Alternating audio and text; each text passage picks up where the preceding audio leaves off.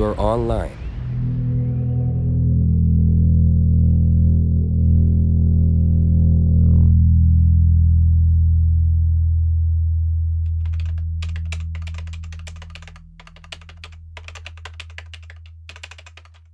什么？他只传了这个表情回应我，到底什么意思啊？糟糕，我竟然把刚刚要传给朋友的讯息传给了公司的同事。奇怪，朋友的男友怎么会出现在他的照片中啊？天哪，又是满满的负面文轰炸。这照片也太炫富了吧！这绝对是炫耀文。咦，他怎么把状态改为单身啊？他不是才刚结婚不久吗？到底要怎么回这个讯息？怎么回都不对，太难了吧！哇，他竟然去了冰岛耶！哦哦，收到了一个电子喜帖邀请函。这群人到底要几百个群主啊？这个电影也拍的太糟糕了吧！等等，立刻我就要到导演的 FB 去留言。这怎怎么会？看到他的版面贴上了讯息。他过世了。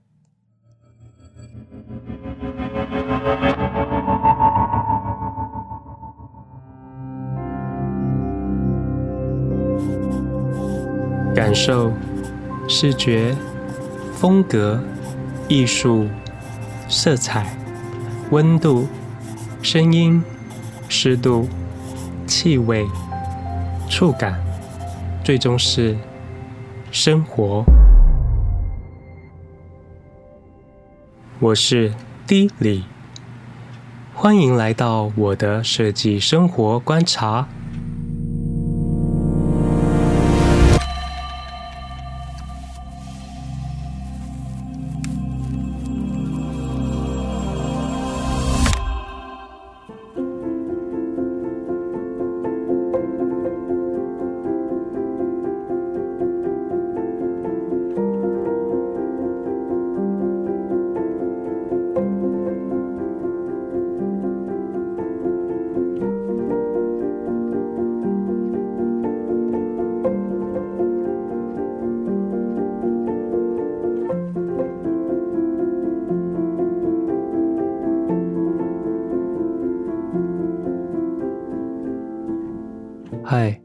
我是 D 李。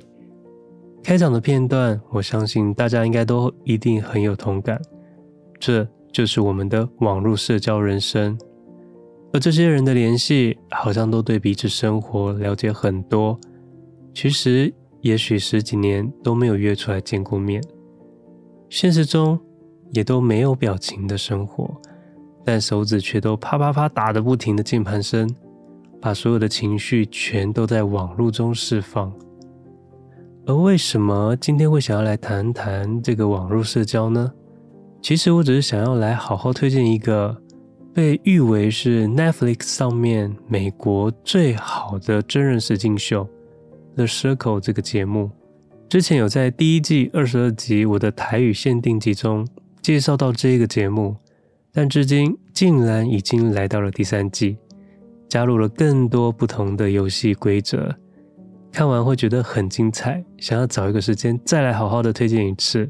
简单介绍一下这个节目，大约会有八位参赛者住进一栋 The Circle 大楼里，每个人一间房间，而彼此都没有办法见到本人，只能靠着社群媒体互相沟通。一开始，每个人会为自己设定的人物简介来强调自己的人设。那要比什么呢？比的就是受欢迎的程度。每隔一段时间会请参赛者来排名，排出你最喜欢，一直排到最后一名。每一次排名后，都最少会有一个人被淘汰，而淘汰后又会再补上新选手加入。就这样子简单游戏规则，却让我觉得实在非常的特别的节目。只要你能够最后成为真正受欢迎的人，就可以抱走奖金十万块美金。但看着这群人的网络社交有多可怕，全都是靠着文字就可以迫害一个选手的淘汰，而荧幕后的操作手也许根本不是照片本人。虚实真假间的互动绝对出乎意料的刺激，而说到了网络社交，在这几年的疫情下，大大的改变了人类的生活模式，人与人的接触变得更难。在这样子的后隔离时代，社交新距离使互动显得格外珍贵，群聚甚至还会成为罪恶的根源，如此加速了虚拟化社会迫切需要跟成长。连相关事务的咨询与会议都改为线上，而社群媒体的资讯以及无时无刻接不完的讯息，其实也严重的牵制着你的情绪，常常会被影响。看到别人过得光鲜亮丽的时候，再想到自己忙碌的生活，总是会产生一些比较的心态，于是也开始物化自己，不管是外表或者是生活状态。专门研究青少年心理健康的心理学家 Heron Sharp 解释，自我物化来自于物化，意思就是你的重要性和个人价值完全取决于你的身体。由于你自己知道自己的价值基于你的纯粹物质的身体，所以你会受到其他人的监视，基本上他们就会盯着你以判断你的价值。随着时间的流逝，你会自己内化这种体验。开始自我监控，不断观察自己，以确保自己尽可能的有价值。这样的行为十分符合社群媒体的需要，也十分符合能自己描绘自我形象的想法。以别人的眼光审视自己，因此我们都学会了以貌取己。我们看起来值得别人按赞吗？我们找出自己最具卖相的部分。并使用对上一代人来说非常不自然的方式，在社群媒体上，就像广告的方式宣传给我们的亲朋好友。也许真实生活根本是另外一回事，但很奇怪的是，明明大家都很清楚这个网络规则，却都还是会被资讯给洗脑。虽然一刚开始看起来都是单纯无害。像 Facebook 就是希望与亲友分享个人的近况与照片，而 Instagram 则可以表现漂亮的视觉。然而，欧美国家常用的 Twitter 则成为新闻、时事与舆论的曝光。但是在广泛流行后，各家社群平台也出现了一些异议的声音，像是 Facebook 的个资的问题就一直备受争议。Instagram 则被票选为对年轻人心理健康造成最坏影响的 App，Twitter 则是成为了仇恨言论的种族主义平台。这都是因为人们透过了社群媒体，积极地展现了最好的自己，但这不全然都是真实的。数位时代下的青少年，每八位就有一位感到孤寂，高达百分之六十的青少年休闲时间都在网络中度过。但虚拟世界中有太多的错误资讯以及霸凌的状况，他们没有管道去诉说，再加上现实中的与人疏离，长期累积下来莫名的压力与孤寂感攀升，导致严重到百分之三的青少年有强烈自杀的想法。现代人在元宇宙还没有来临时，就已经要开始经营第二个虚拟的人生。而这些网络的纷扰，就年轻世代的人来说，也许可以完全的概括真实人生的重要性。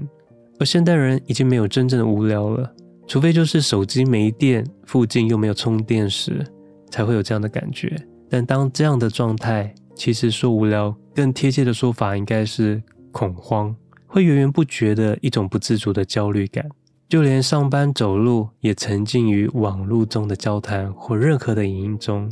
查到一则报道说，在过去的二十年里，人类的注意力广度已降至八秒，还不如鲸鱼。通知跟无线卷轴、自动播放以及吸引人注意又色彩鲜艳的应用程式设计，严重影响了我们的专注能力。旧金山的社会心理学家 Aaron Vogel 说，有证据显示，就算不主动使用，光是附近的智慧型手机，也都会让人很难集中注意力。而社群媒体的设计是基于说服心理行为，好让我们不断的重复使用。这些 App 被称为注意力经济，他们互相竞争，获取消费者的时间，而赢家永远是庄家。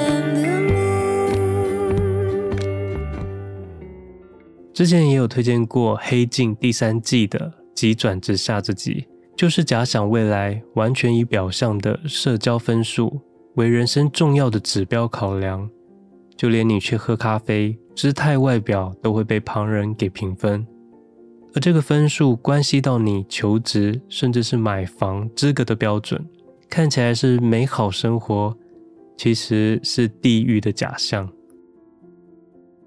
但也有好的一面。至少弱势族群能够借网络容易找到相关的群体，从中可以获得团结的力量，因而能够彼此的教育、互相扶持、支持，以及壮大社群意识等等。好，那我们再回到 The Circle 的社交竞赛这个比赛，光看参赛者他们更新的第一张大头照，你就可以看到他们设想的非常非常的多，像是不能选得太完美啊。会让人有距离感，或者是否要更多的美肌效果，还是不要呢？照片要选用黑白的还是彩色？是不是要抱着宠物，或者是要带一点笑容，还是运动中的照片，来降低攻击性，为亲切感受度上加分等等？就为了挑选一张照片，都可以写一篇三十分钟的文章来解说他们的想法，非常非常的缜密的心思。而自介栏位中的文字哦，那就更是不得了了。好比就是联考作文的那种谨慎度，要说明自己清楚的喜爱跟介绍外，又要表达出人设的性格，以及从节目中会发现，外国人真的很重视贴图的表情。他们不像我们用 lie 这么夸张的贴图，但是他们的那个简易的贴图的 emoji 的表情非常的重视。他们有好多的判断，都会从这个表情图案来做结论。只要一个不对，就会让对手给你低分的评比。而在这个比赛中，拉拢群主的关系就变得很重要。但是在这个群体中，要扮演什么样的角色？是醒目的领导者的位置比较好吗？还是低调的跟随者比较好呢？有时候，你获选了本周最受欢迎的人物，就可以和另外一位最受欢迎的人物。你们可以来决定要淘汰哪个选手。这个时候，你是要淘汰你觉得最强的对手，还是要跟最强的对手拉近关系，去除掉他最头痛的人物？而且，当你这一次变成最受欢迎的人物时，下一次是不是就会变成了众人的箭靶呢？比赛中暧昧的关系也成了许多时刻的关键，往往情感会让人冲昏头，让他会为你奋不顾身。但同时跟多位选手暧昧关系的时候，又会不会有被拆穿的一刻呢？而第二季中增加了一个小丑的设定，他会选定一位不公开的选手，以小丑的图片来给新加入的选手们一些影响判断的建言。但这个小丑又为了怕之后会被发现是自己，又必须要加入一些混淆视听的讯息，非常的有趣。新加入的选手根本就没有发现小丑跟现在与你谈话的人就是同一个人。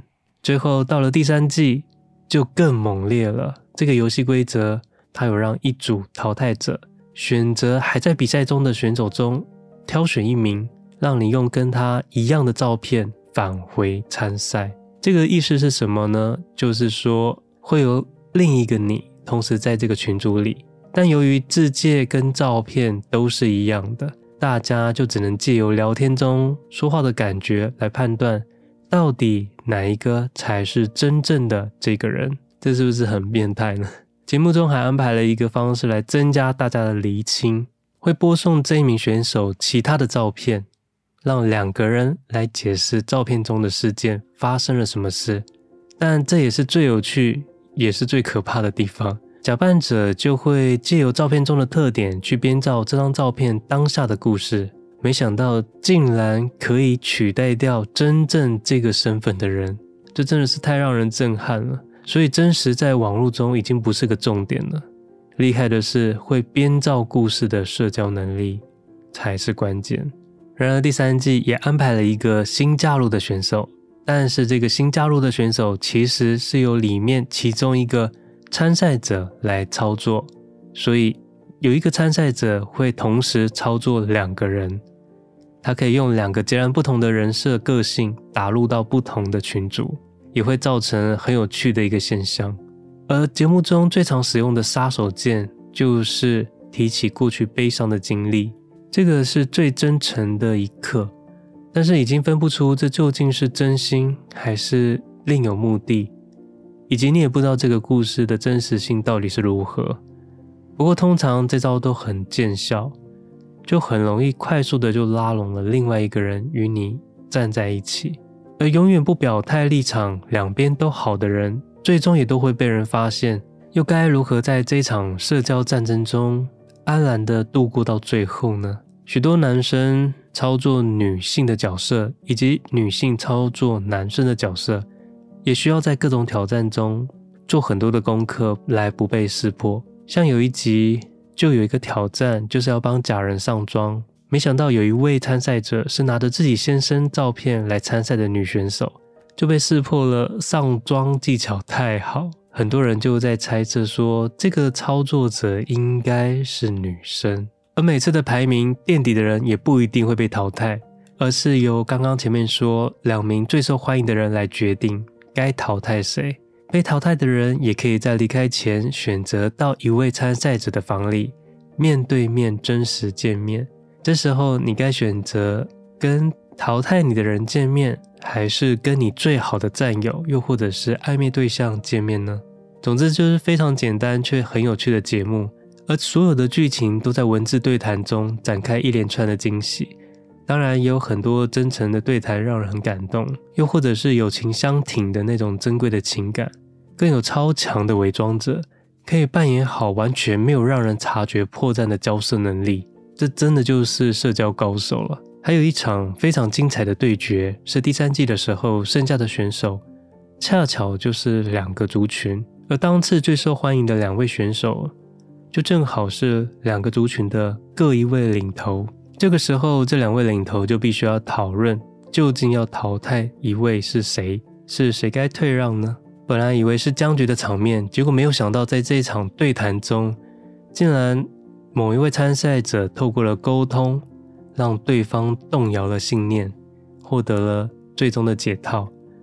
而最终被淘汰的选手，则在被群主背叛的心情下，带着非常不能理解的心情离开了舞台。其实我看了也是非常的愤怒，但这就是网络的战争，信任感都来自于平常的聊天，这些文字你就要去判断对方到底是敌是友，而文字中有时候读取字面上的讯息表达，并非可以像面对面沟通来得清楚，像是我了解啦，这可能会让你觉得是很凶的口气说着，但其实你是要用非常平和和体谅的口语说“我了解啦”，这就会造成不一样的结果。诸如此类的文字表达会造成莫名的气愤、吵架，甚至断绝一个友谊的关系。还有一段是号称最能揪出假身份的参赛者，他真的非常的聪明哦。结果他完全没有料想到，他确认过安全无虞的伙伴，竟然全都是假扮身份的人。这就是真实世界中我们没有办法得知的部分。真真假假，虚虚实实。而这个节目的最终决赛时，五位参赛者会真正的面对面。这个时候，知道跟你平常在聊天的战友，让你深信不疑的伙伴，甚至是恋爱的对象，其实根本不是照片中的他时，大家惊讶的表情太精彩，绝对让你叹为观止。由于这个节目爆红，所以已经确定二零二二会有第四季。到时候再来看看节目组又会出什么扰乱人性的怪招，让人期待。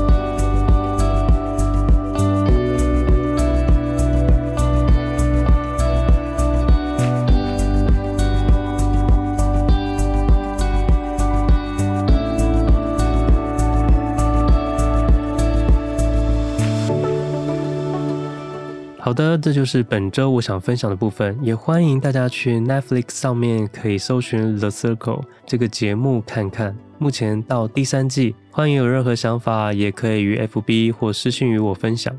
这集也默默的来到了第二季的倒数第六集喽，时间真的过得非常的快。那我们下周四下午五点空中再见喽。